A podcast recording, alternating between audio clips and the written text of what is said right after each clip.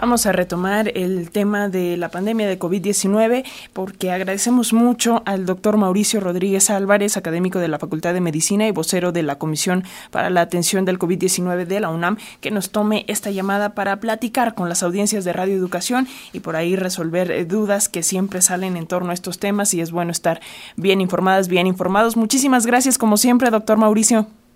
Hola, buenos días, Alexia. Saludos al auditorio, gracias por invitarnos. Qué gusto saludarlo. Y bueno, pues para eh, comenzar, eh, doctor, ¿cómo eh, vislumbra el panorama sanitario que vivimos pues ante esta cuarta ola de la pandemia? Que bueno, dicen las autoridades que ya va de salida esta cuarta ola, pero desde su punto de vista, desde el punto de vista médico, ¿cómo lo ve? Sí, bueno, lo que vimos fue un avance muy rápido durante la última semana de diciembre y la primera de enero. Y, hasta ahorita con los datos que están ya estabilizándose, se puede ver que el pico máximo de la cuarta ola ocurrió el día 12 de enero. Después del día 12 de enero, en, términos generales a nivel nacional, eh, empezó a bajar. Ningún día ha superado al 12 de enero eh, excepto en algunos estados en los que la, la, siguiente semana, la del 17 de enero, fue la más fuerte.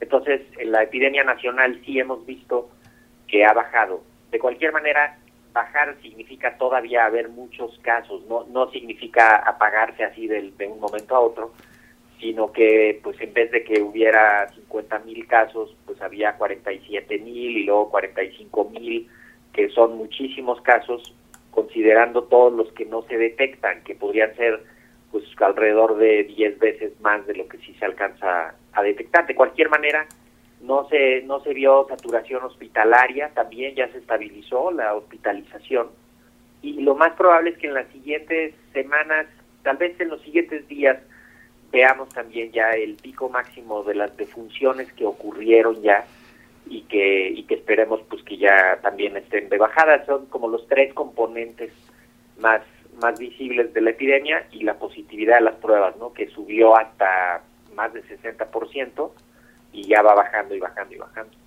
Eh, doctor, en los últimos días se ha hecho eh, mediática eh, una subvariante de Omicron denominada BA.2. ¿Hay motivo de preocupación? ¿Cómo está esto de la subvariante? Eh, ¿Quisiera contarnos un poquito más? Sí, bueno, lo hemos dicho siempre que los, los virus pues están mutando, ¿no? Mientras más casos haya, pues hay más riesgo de mutaciones y, y además se les está poniendo ahorita muchísima atención a estos virus del COVID, ¿no? Que, que se están estudiando con un detalle pues prácticamente sin precedentes.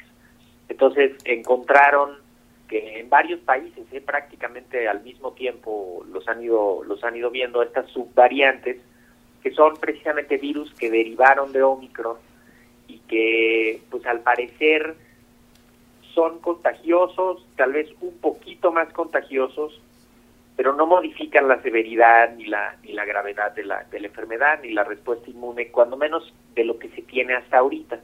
Es algo que, que es pues más o menos es de esperarse que ante una variante tan exitosa eh, empecemos a ver variantes que derivan de ella, ¿no? Hay que hay que entenderlo así. El virus pues se va acomodando pues, hacia el interior sus poblaciones de virus, este y poco a poco unas más exitosas van triunfando y a partir de esas pues salen las que las que sigan y lo que es quizá una buena noticia pues es que sí alcanzó a desplazar a la variante Delta, a la variante Alfa, a todas las variantes previas, y eso pues nos da como cierta tranquilidad porque Omicron provoca una enfermedad más leve y, y, no provoca tanto tanto daño sistémico así general en los pacientes, sino que más bien es algo que queda que queda más como un catarro fuerte.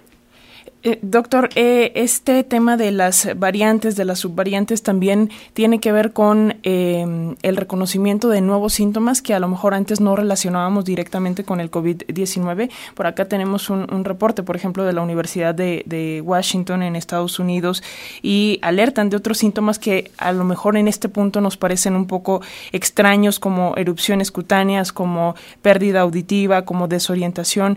Eh, ¿Qué decir en torno a esta situación?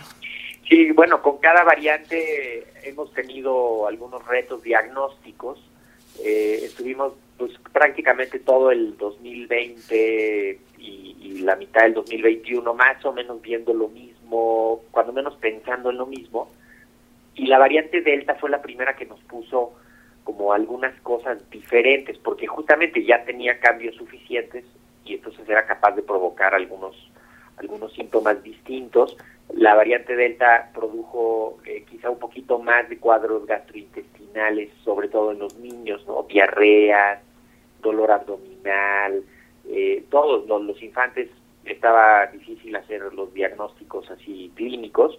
Y ahora con Omicron lo que se ve es que son más síntomas catarrales, más, más como de la nariz y de la garganta, ¿no? Dolor, este, nariz tapada, moco, eh, un poco de tos seca, menos pérdida del olfato y del gusto, y menos gastrointestinales, pero todavía con algunas cosas gastrointestinales. Y justamente ahorita, como se van a ir acomodando las variantes y ya se están enfrentando a un escenario inmunológico distinto, pues vamos a empezar a ver tal vez ya esas siguientes etapas de las infecciones que pudieran ser la, las, eh, pues, las erupciones cutáneas, ¿no? Como las, las los ronchitas en la piel eh, o alguna otra que pues, se, le, se le sigue estudiando, ¿no? Problemas neurológicos, problemas psiquiátricos, problemas gastrointestinales en el corazón, ya se ha visto que tiene también afectaciones directas en el, en el músculo del corazón y en la conducción eléctrica. Entonces,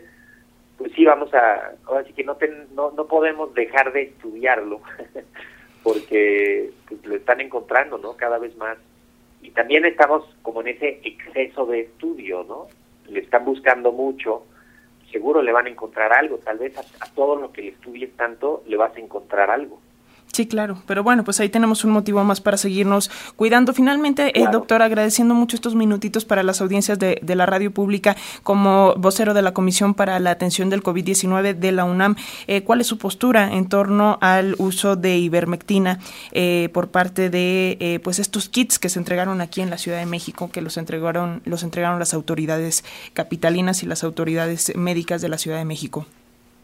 Bueno, también el Instituto Mexicano del Seguro Social incluyó acitromicina ivermectina en sus kits que repartió. Lo más probable es que fue eso todo también a nivel a nivel nacional. Eh, entiendo que esto ocurrió en un momento en el que todavía la evidencia no era tan sólida como para pues ya estar seguros de que no funcionaba. A partir de la segunda mitad del año pasado ya estaba bien definido que la ivermectina no tenía utilidad en COVID. Ahorita eh, pues es, es ya hay que ser enfáticos en que la, la ivermectina no tiene utilidad eh, para el tratamiento de COVID, no se debe de utilizar. Seguimos viendo recetas de médicos privados y algunas recetas institucionales eh, en las que las los, las siguen usando. Eh, la sabemos pues que se utilizó en las dosis habituales a las que se usa, que tiene un margen de seguridad muy conocido, muy muy bueno, es un medicamento muy seguro que pues precisamente como había mucha disponibilidad se utilizó mucho en México y en muchos otros países en el mundo. ¿eh? Esto fue un fenómeno pues parecido a lo de la hidroxicloroquina, lo de la dexametasona, que ese sí funciona, pero lo de la acitromicina, que son medicamentos que se usaron muchísimo y, y no se alcanza a frenar a tiempo. Eh, y, y la prueba más clara es esta, ¿no? Aunque la evidencia ya dice ya no lo usen, de ahí a que llegue toda la instrucción a nivel institucional hasta los últimos rincones y a nivel de la práctica privada de los médicos, no, pues es, es difícil. En resumen, no hay que utilizarla, no tiene utilidad clínica para COVID.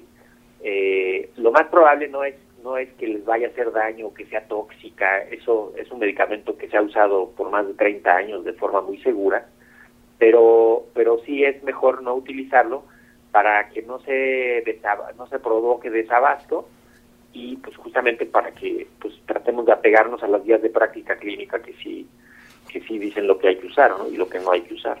Perfectísimo. Pues muchas gracias, doctor Mauricio Rodríguez, como siempre. Muchas gracias a el vocero de la Comisión para la Atención del COVID-19 de la UNAM. Gracias por estos minutitos para las audiencias de la radio pública y por aclararnos, aclararnos estas dudas que siempre salen y hay que, hay que mantenernos al tanto. Muy buen día. Con mucho gusto, Alex. Buen día.